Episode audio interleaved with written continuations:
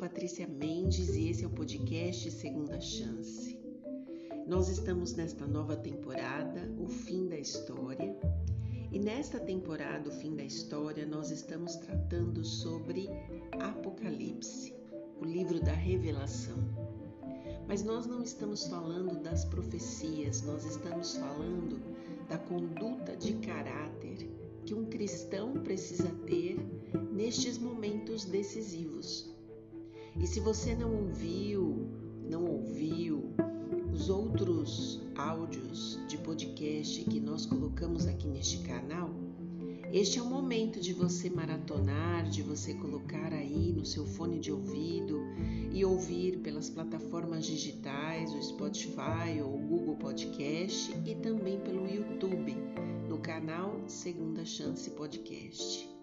A gente está te esperando e eu espero em Deus que esta jornada seja uma jornada de crescimento espiritual e especialmente uma jornada de decisões. O título do nosso tema hoje é O Insistente Inimigo. Eu queria começar com uma citação de Ellen White que diz o seguinte: Porque Deus me disse: das trevas resplandecerá luz. Ele mesmo resplandeceu em nosso coração, para a iluminação do conhecimento da glória de Deus na face de Cristo. Temos, porém, este tesouro em vasos de barro, para que a excelência do poder seja de Deus e não de nós. Esta citação de Ellen White está em 2 Coríntios 4, 6 e 7. Eu queria que você abrisse a sua Bíblia lá em Apocalipse 12 e nós vamos ler o verso 12. Queria que sempre que você estivesse começando o áudio desse podcast, você tivesse com uma Bíblia na mão qualquer Bíblia, qualquer linguagem. Às vezes a linguagem que eu vou ler aqui não é a mesma linguagem que você tem aí, mas não tem problema. Se você tiver dúvidas, você marca aquela passagem e depois você pode ler em outras versões até que você compreenda tão profundamente aquela passagem que ela entre no seu coração. Eu já ensinei aqui em outras é, em, outra, em outros áudios sobre a necessidade da gente fazer a leitura bíblica, como a gente fazer a leitura bíblica, como a gente tentar entender a leitura bíblica, como a gente meditar nela. Então, busque aqui no podcast como aprender sobre a Bíblia, como aprender a ler, como aprender a ouvir a voz de Deus. Isso vai te fazer muito bem. Vamos lá? Apocalipse 12, 12 diz o seguinte: Por isso festejai, os céus, e vós, os que nele habitais. Ai da terra e do mar, pois o diabo desceu até vós, cheio de grande cólera, sabendo que pouco tempo lhe resta. Quando nós lemos uma passagem tão forte quanto essa, nós entendemos algo crucial nós temos um inimigo. Este inimigo, ele está disposto a qualquer coisa e o intuito deste inimigo é destruição. Mas destruição de quê? Destruição de quem? Destruição do ser humano, especialmente aquele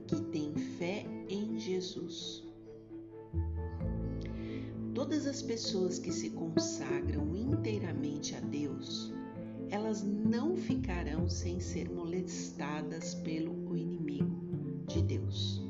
Não existe essa possibilidade. Se você ama a Deus, se você ama Jesus, se você agora, mais do que qualquer outro tempo, tem compreendido a pessoa do Espírito Santo e sentido a necessidade de se aproximar cada vez mais dele para que ele conduza os seus passos, não tem é, nenhuma possibilidade de você não passar por perseguição, perseguições ou ser molestado pelo inimigo de Deus. Satanás ele vem contra os filhos de Deus com capciosas tentações, querendo sempre seduzir a cada um de nós para que a gente abandone a lealdade a Deus. Sempre ele apresenta o seu suborno, como ele fez com Jesus no deserto da tentação. Vocês lembram? Está lá em Mateus 4, 9. Ele disse para Jesus: Tudo isto te darei se prostrado me adorares. Então a gente fica pensando, como deve ser a resposta do cristão a todas as tentações do maligno? Eu acredito que todos nós devemos dizer: de modo algum cederei minha influência para o avanço de qualquer outra coisa que não seja a causa de Deus não pertenço a mim mesmo. Você não pertence a você e eu não pertenço a mim.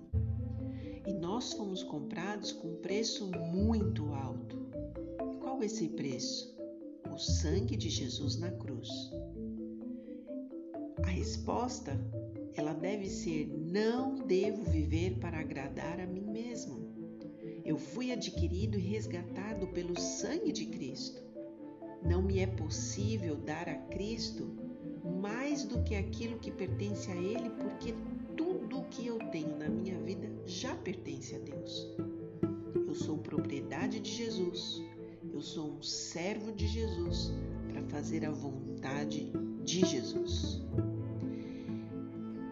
A única posição que a gente pode ocupar com segurança é a posição de se posicionar ao lado de Deus. Neste momento da história da Terra, existe um lado que é vencedor e existe um lado que é vencido. A pergunta é: se você sabe qual é os lados que se, se tornam opostos neste momento? O lado vencedor é Jesus, morreu na cruz do Calvário para a salvação da humanidade. O lado perdedor é o lado do inimigo de Deus, que se rebelou contra ele e desejou algo que não pertencia a ele, como o trono de Jesus Cristo no céu. De que lado que você gostaria de estar neste momento? Nós pensarmos individualmente sobre este assunto, e salvação é individual, a gente não tem como compartilhar salvação. Se a gente se aperceber que nós precisamos nos sentir atraídos a todo instante para compreendermos a vontade de Deus na nossa vida, os caminhos que nós vamos tomar, as direções que nós vamos tomar, sempre será ao lado daquilo que é correto e daquilo que pode moldar e mudar o nosso caráter na direção de Deus. Você já pensou sobre isso? Os planos que Deus tem para sua vida são maiores e melhores do que você pode imaginar. E se você tiver a disposição dentro do seu coração de fazer escolhas acertadas para a vontade de Deus, para viver o plano de Deus na sua vida, Deus cada vez mais vai se manifestar e se mostrar para que você perceba que você está no caminho certo. Quando a gente tem um coração dividido, no sentido de viver uma vida é, ao mesmo tempo ao lado de Deus e ao mesmo tempo ao lado do diabo, é, a gente deixa de ser é, guiado, instruído pelo Espírito de Deus. Porque um coração dividido, que ao mesmo tempo quer fazer aquilo que agrada a Deus e quer fazer aquilo que agrada a outro Senhor, ele é tão, tão neutro que na mente de uma pessoa assim, tudo está certo. É, as verdades começam a se tornar relativas. más vontades começam a ser afloradas e existem justificativas para que você possa fazer aquilo que te agrada. Então, um coração dividido não permite a condução do Espírito Santo na nossa vida. Se a gente, como cristão, tivesse o coração consagrado a Deus e nós estivéssemos ligados ao Espírito, no vínculo da paz de Deus dentro do nosso coração, se nós estivéssemos organizados com a finalidade de transmitir a outras pessoas uma influência para o bem, nós cristãos seríamos realmente a luz do mundo. Se os cristãos, de forma individual, procurassem representar a Cristo para o mundo na vida e no caráter, cada pessoa que se aproximasse de um cristão seria atraída para o Salvador deste mundo. E milhares de pessoas que hoje têm é, motivos para criticar as palavras e as obras do que, dos que falam de Deus, é, já não existiria mais essa, essa situação nem esse problema. As pessoas conseguiriam ver Jesus na vida dos outros. O que que o verso de Apocalipse que nós lemos um pouquinho antes diz? Por isso festejai os céus e vós os que nele habitais. Ai da terra e do mar, pois o diabo desceu até vós, cheio de grande cólera, sabendo que pouco tempo lhe resta. Quando aqui no verso fala que os céus estão festejando, é porque na realidade Deus deu autoridade neste momento da terra para que Satanás faça a sua obra má. E fique muito claro qual é o seu caráter, e Deus tem a condição de conquistar mais pessoas ao seu lado, mostrando literalmente, já que o ser humano não consegue fazer escolhas acertadas, mostrar que o mal é muito mal. Deus está se preparando para vir nos buscar.